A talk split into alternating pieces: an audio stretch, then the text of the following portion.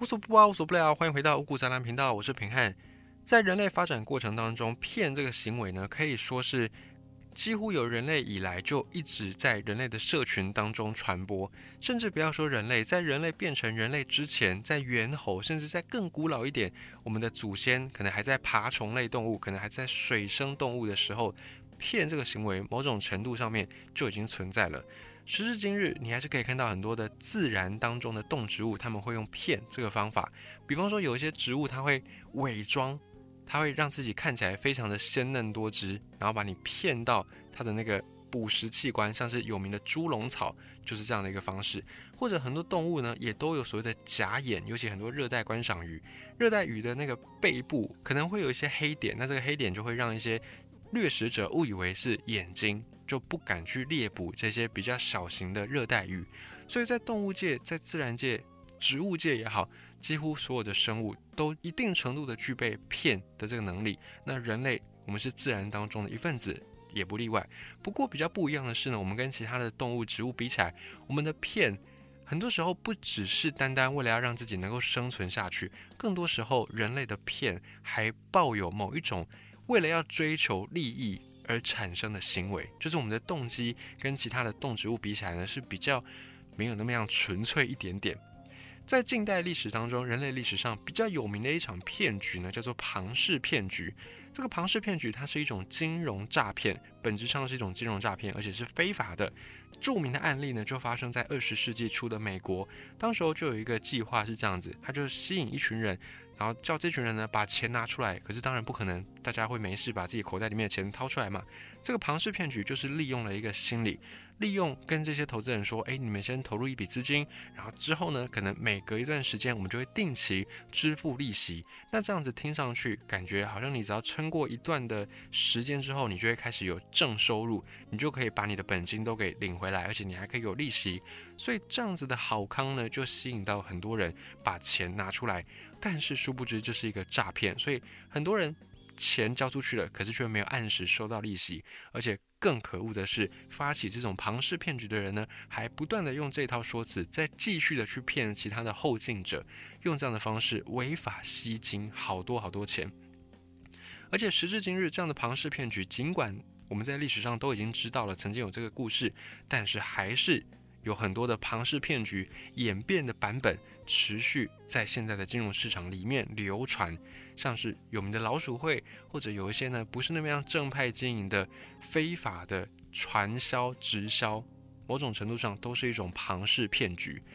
而在俗谚里面有一句话呢，叫做“窃钩者诛，窃国者侯”，就是在讲有一些偷小东西的人，或者是骗小东西、做一些小奸小恶的人，反而要被法律制裁。可是呢，做了一些大奸大恶，甚至把整个国家都给偷走的人。他却可以当上地方的诸侯，所以某种程度上面也反映出了，诶，有时候这个骗骗的大小、骗的这个程度、骗的手法的不同呢，会影响骗的人之后的命运。当然，我们在这里呢，不鼓励任何的非法的行为，我们也不鼓励诈骗这些事情。我们对于这些事情呢，违法的事情予以谴责，损人利己的事情最好也不要做，就是不要去损人就对了。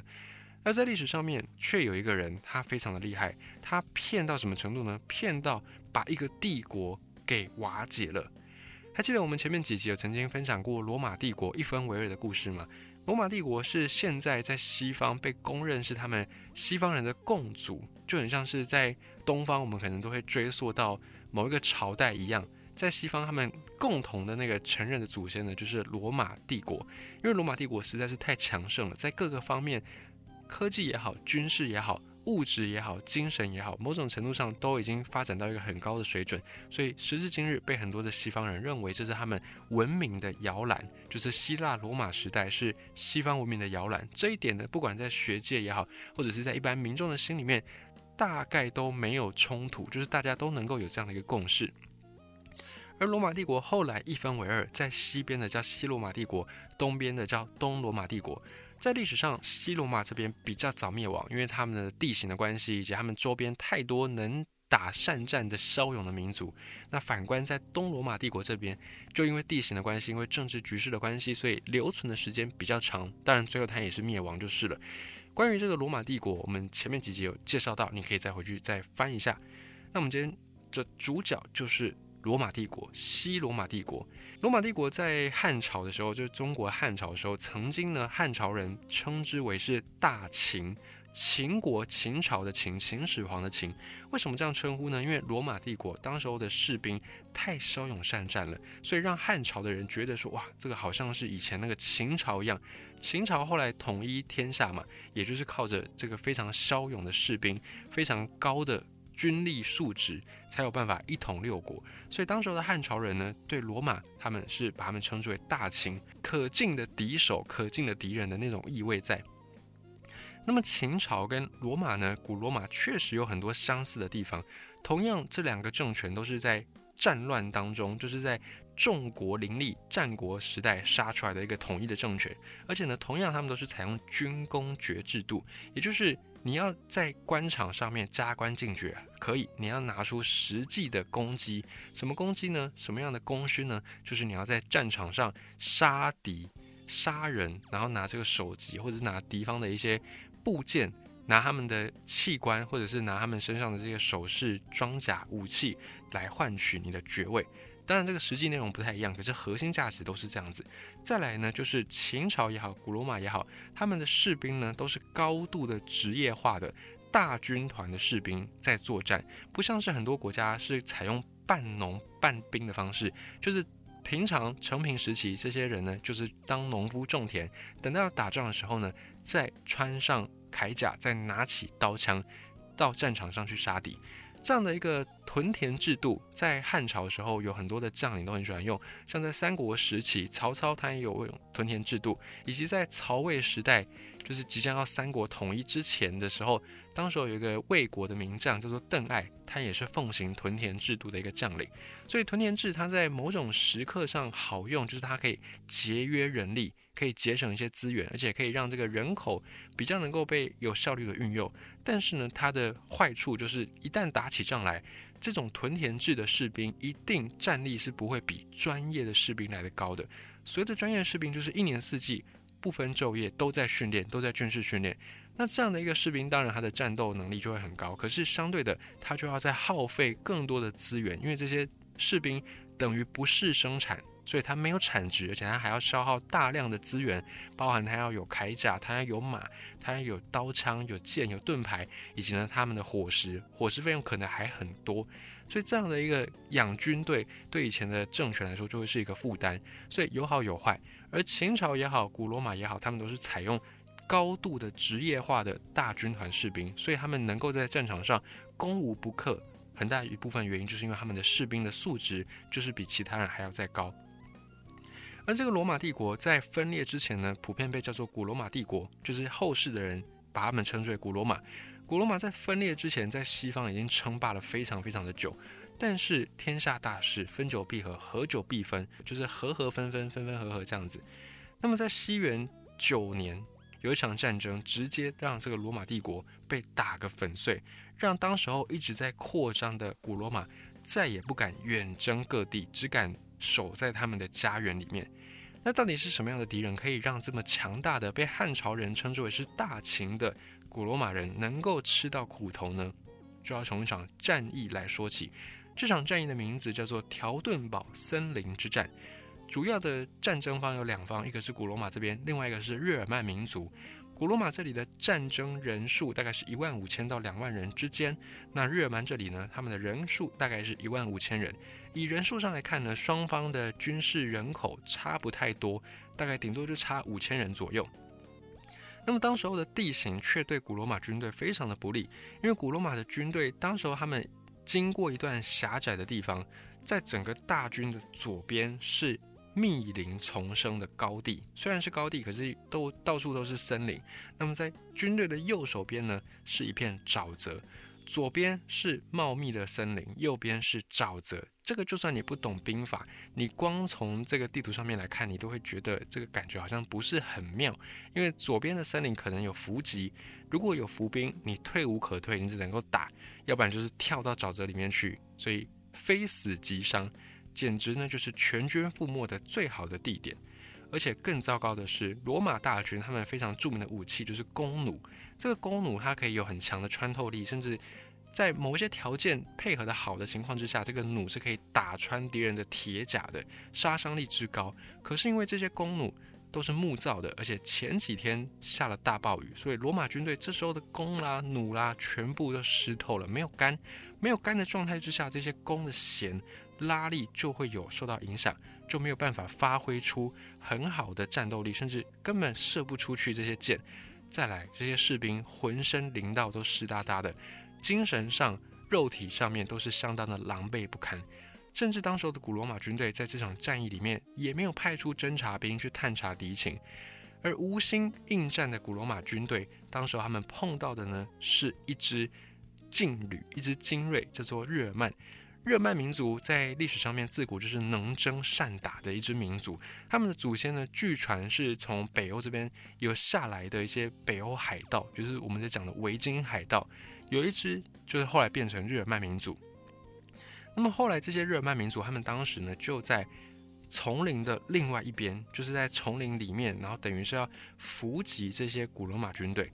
可是你会说，为什么这么样精锐的古罗马军队会对这种战情、战局的布置一无所知呢？难道他们不知道这样的地形非常不利于军事争斗吗？当然知道，他们当然在战场上面是非常的知道这些排兵布阵啊，或者是知道怎么样去应对敌人啊，什么时候该进攻，什么时候该撤退。古罗马之所以强盛，不是没有原因的。他们当然知道这些军事理论，但是他们没有想过会在自己家被埋伏，因为当时他们所在的区域呢，就在古罗马的国境境内，根本就不可能想到自己会在自己的领土之内被埋伏。就像你不会预设你家有一天你下班回家，然后突然有一个强盗。躲在你家某一处，等到你下班回家毫无戒心的时候，突然给你一个闷棍把你打晕，然后最后呢就开始抢夺你家的财产。一般人我们都不可能想到会有这种状况，我们都会觉得说自己家就是最安全的地方。想当然，古罗马军队也是这样子去想的，所以他们根本就不知道说，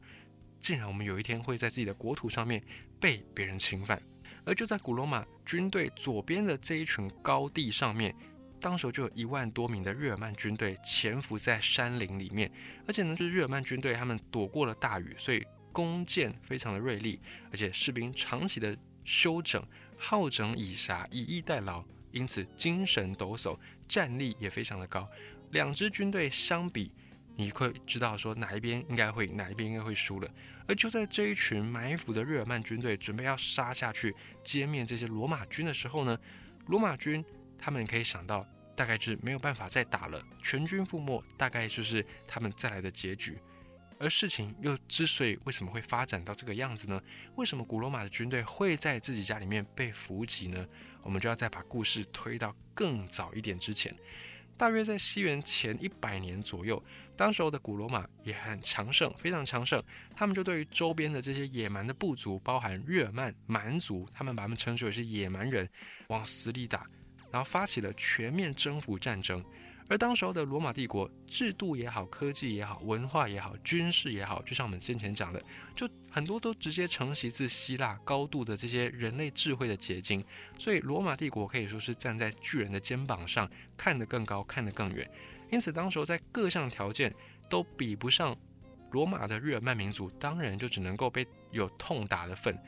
后来，日耳曼人虽然有强行抵抗，可是抵抗的成果并不怎么样。而且，日耳曼人他们当时候是部落的这种形式，跟罗马的城邦制度、城市化的制度一比起来，当然你能够动员到的战力，或者是这些兵员的素质就差很多。所以，想当然，日耳曼的这种比较松散的部落组成的军队，根本就打不过古罗马的职业军队。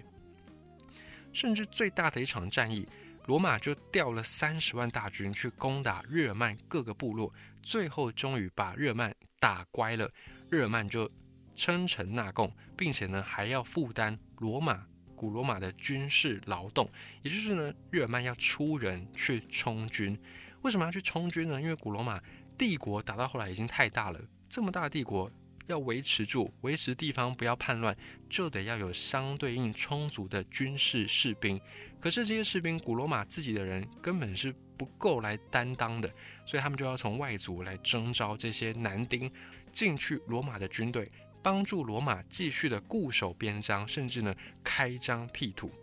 以及日耳曼的贵族也得要派人去到罗马学习，美其名是学习，但换句话说，其实就是去罗马当人质。而之所以要这样设计，就像我们讲到，罗马自己本身的人口已经不足以维持他们庞大的军队的耗损，再加上罗马人自己因为已经处在一方之霸，有点养尊处优，就是成平时期久了，安逸惯了之后，你就不会想要再去打仗，不会想要再去杀戮征伐，所以这样子一来呢，古罗马自己的人就更不愿意从军，因此当时的古罗马才需要越来越多的。外族的士兵，然后来去帮忙充实兵员的战斗力，以及在日耳曼的这些贵族从小就被派到罗马去受罗马教育，这样一来呢，当人质之外呢，也是希望从思想上面能够改造这些日耳曼的蛮族部落，让这些蛮族可以打从心底认同罗马。到最后呢，再把这些学习的贵族放回去日耳曼，让他们去教化自己的同胞，这样子一来就可以兵不血刃的维持住这些部落的忠诚度。本来这个算盘是打得非常的美好，但殊不知这样的一个决定，也就是让日耳曼人充军，